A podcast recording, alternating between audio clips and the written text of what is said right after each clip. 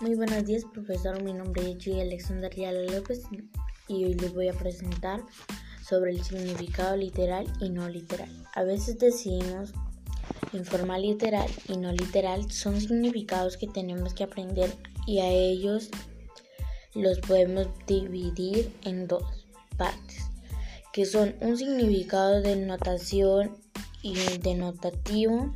Cuando hablamos de denotación, es que es real, pero le podemos aplicar con más claridad si hablamos de la denotación y cuando yo digo connotativo, la denotación es lo mismo que literal y cuando hablamos de connotación me estoy refiriendo a algo que no es literal.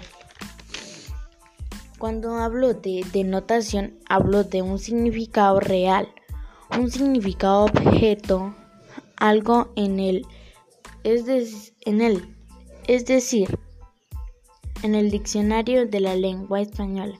Es decir, si yo busco una palabra en el diccionario en, en el que sigue siendo un significado literal, sigue siendo denotativo y denotativo, denotación.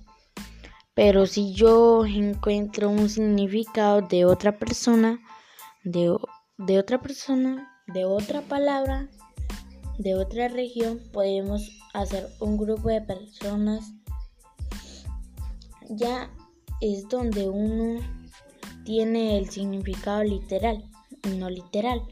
Tiene siendo cierto el connotativo y estos son algunos ejemplos cuando si decimos de qué notación el significado es solo de un grupo de personas y yo me voy a la palabra corazón y digo, me duele el corazón, esta expresión es real y puede ser real.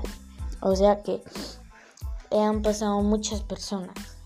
El corazón sirve para que la sangre la bombee a las partes del cuerpo.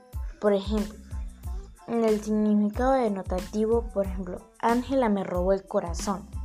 Es totalmente diferente. Estoy utilizando la palabra corazón.